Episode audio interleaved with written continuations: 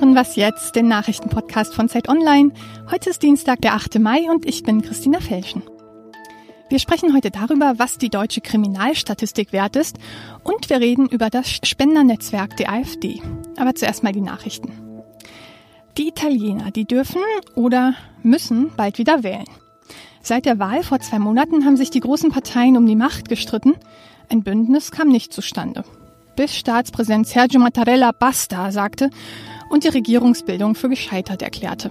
Bis zur Neuwahl will er eine neutrale Übergangsregierung, aber die zwei größten Parteien, Fünf Sterne und Liga, stellen sich auch da quer. Kündigen die USA das Atomabkommen mit dem Iran oder bleibt es bestehen?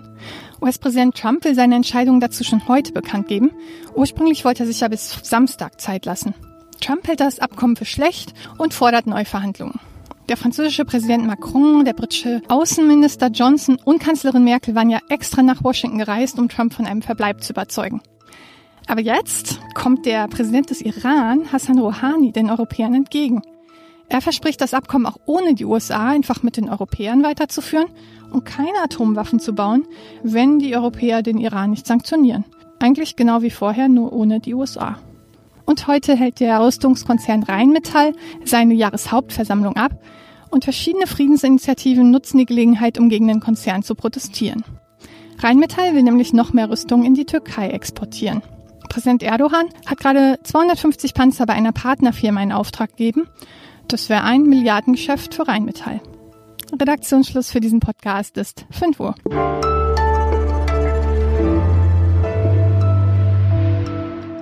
Hallo, mein Name ist Fabian Scheler.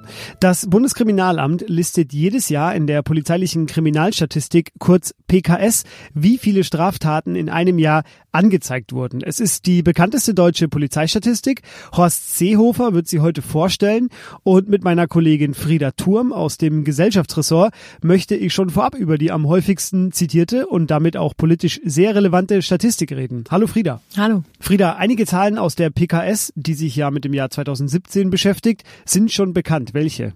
Ja, wir wissen schon, dass die Gesamtzahl der Straftaten gesunken ist im Vergleich zum Vorjahr. Die Polizei hat äh, 10 Prozent, fast 10 Prozent weniger Straftaten erfasst als im Jahr 2016. Ähm, das sind ungefähr 5,8 Millionen Straftaten insgesamt. Das sind jetzt aber nicht alles irgendwie ganz schwere Delikte, sondern dazu zum Beispiel ein Drittel der ganzen äh, Straftaten sind Diebstähle. Unter anderem ist auch die Zahl der Wohnungseinbrüche stark zurückgegangen. Um ein Fünftel äh, weniger Wohnungseinbrüche gibt es. Das heißt, wenn ich es richtig verstehe, Deutschland ist sicherer geworden im vergangenen Jahr. Ähm, ein besonderer Fokus liegt immer auf der Gewaltkriminalität. Letztes Jahr hat es sie ja nach längerer Zeit mal wieder zugenommen. Ähm, jetzt habt ihr euch vor allem eine Langzeitauswertung angeschaut, also die Langzeitzahlen angeguckt.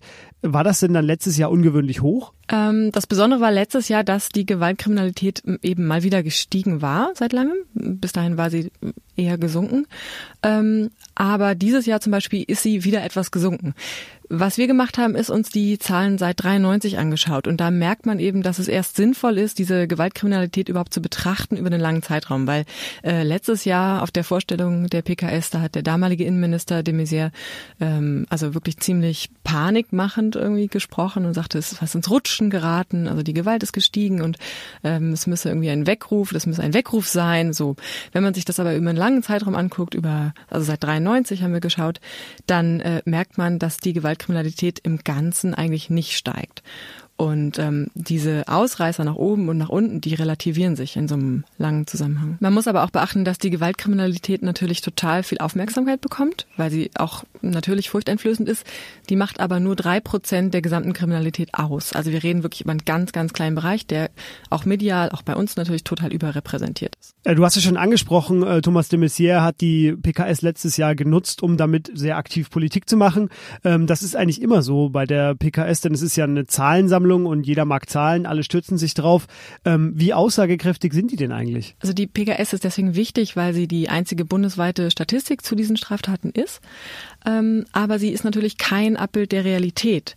Denn sie bildet nur die Straftaten ab, die die Polizei aufnimmt, die sie auch an die Staatsanwaltschaft weitergibt. Das heißt, es gibt äh, Fälle, die dort nicht auftauchen, also äh, eine Dunkelziffer, die nicht angezeigt wird. Es gibt aber auch Straftaten, die gar nicht weiter verfolgt werden, weil sich zum Beispiel herausstellt, dass äh, gar nicht wirklich was passiert ist, die in der PKS aber noch auftauchen. Also ähm, es gibt sowohl eine Unterrepräsentation als auch eine Überrepräsentation in einigen Fällen es sind auch Tatverdächtige und nicht Verurteilte, die da aufgeführt werden. Das muss man auch immer im Kopf haben. Ähm, außerdem gibt es da keine Verkehrsdelikte, die aufgenommen werden, keine Ordnungswidrigkeiten, keine Steuervergehen. So. Und ähm, was die Aussagekraft angeht, muss man immer auch im Kopf behalten, dass äh, die, das Fallen oder auch das Steigen nicht unbedingt bedeutet, dass sich an, der, an den wirklichen Taten was ändert. Also ein Anstieg in der Kriminalität in bestimmten Bereichen kann auch was Positives sein. Nämlich zum Beispiel dann, wenn ähm, über Gewalt zum Beispiel äh, diskutiert wird, wenn es eine äh, höhere Sensibilität gibt in der Bevölkerung, wenn diese ähm, Delikte deswegen häufiger angezeigt werden. Wenn es vielleicht auch eine Diskussion gibt in der Politik, die daraufhin sagt, okay, wir müssen vielleicht dort mehr Polizisten einsetzen, die dann wiederum mehr Straftaten feststellen. Denn wo mehr Polizisten sind, werden auch mehr Straftaten registriert. Eines ist ganz sicher, dass Bayern das sicherste Bundesland ist, wird Horst Seehofer heute sehr gerne verkünden. Verfolgen Sie aber doch auch weiterhin Friedas Berichterstattung dazu hier auf Zeit Online. Vielen Dank dir, Frieda. Sehr gerne.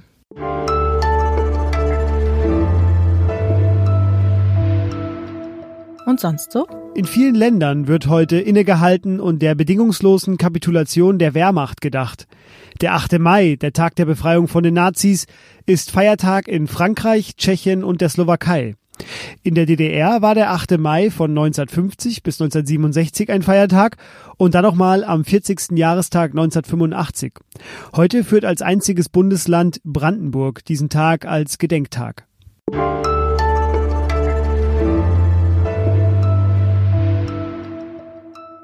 Wir machen nun einen Schritt nach rechts.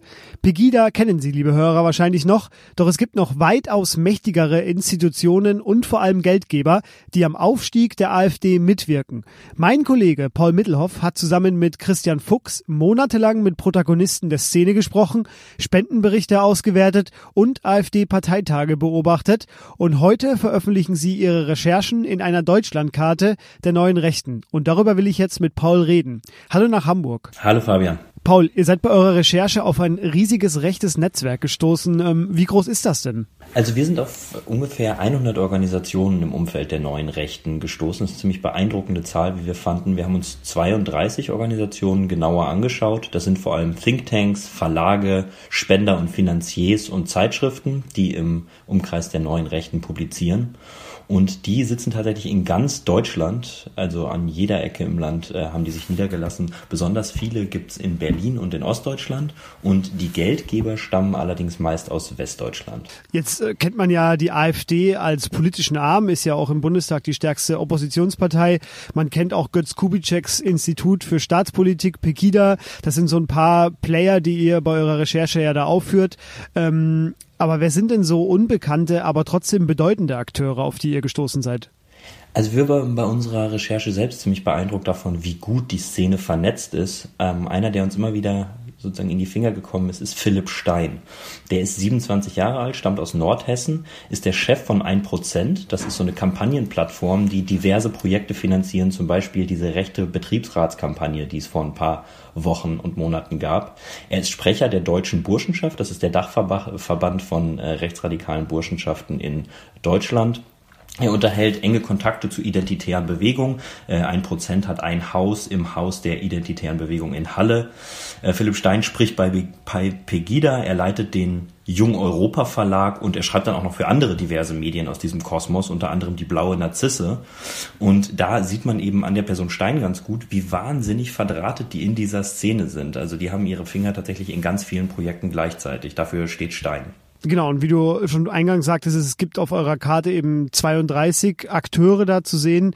Ähm, was mich vor allem interessiert, sind die Finanziers. Also sind das denn Geldgeber, die bis vor kurzem noch Parteispenden an CDU oder FDP geleistet haben und jetzt an die AfD spenden? Oder was sind das für Leute? Wie muss ich mir das vorstellen? Ja, nicht so ganz aus dem CDU-Umfeld tatsächlich. Ähm, zu nennen ist zum Beispiel Volkert Edler, der ist besonders aktiv. Das ist ein Räder aus Hamburg, der ist Anfang 80 und hat schon Anfang der 2000er immer mal wieder an an die Deutsche Partei gespendet. Das ist so eine rechtsradikale Kleinstpartei, die hat insgesamt ungefähr 100.000 Euro von Edler bekommen. Äh, er und seine Frau tauchen auch im Spendenbericht des Bundestages auf. Da haben sie 100.000 Euro an die AfD gespendet und haben auch insgesamt eine Million Euro in einem Darlehen an die AfD ausgegeben. Gleichzeitig, und da wird noch einmal dieser Vernetzungsaspekt deutlich, haben sie der Stiftung Konservative Bildung und Forschung eine Be äh, Immobilie in Berlin im Wert von 3,6 Millionen Euro überschrieben. Und dort hat heute ein rechter Think Tank, nämlich die Bibliothek des Konservatismus, ihren Sitz. Ähm, da du fragtest, was haben die für eine Parteivergangenheit? Edler hat damals schon Anfang der 2000er äh, für die junge Freiheit Leserbriefe geschrieben, also auch eine rechte Wochenzeitung, die auch eher tatsächlich noch rechts der CDU-CSU steht, also ein bisschen anderes Milieu. Also, es hängt da ziemlich viel zusammen. Die AfD und ihr Spendernetzwerk, eine Deutschlandkarte, wird es dazu heute auf Zeit Online geben. Und das war einer der Rechercheure, Paul Mittelhoff, Redakteur bei der Zeit. Vielen Dank dir, Paul. Danke, Fabian. Und das war was jetzt am Dienstag. Morgen geht's hier mit meiner Kollegin Munja Mayborg weiter. Tschüss.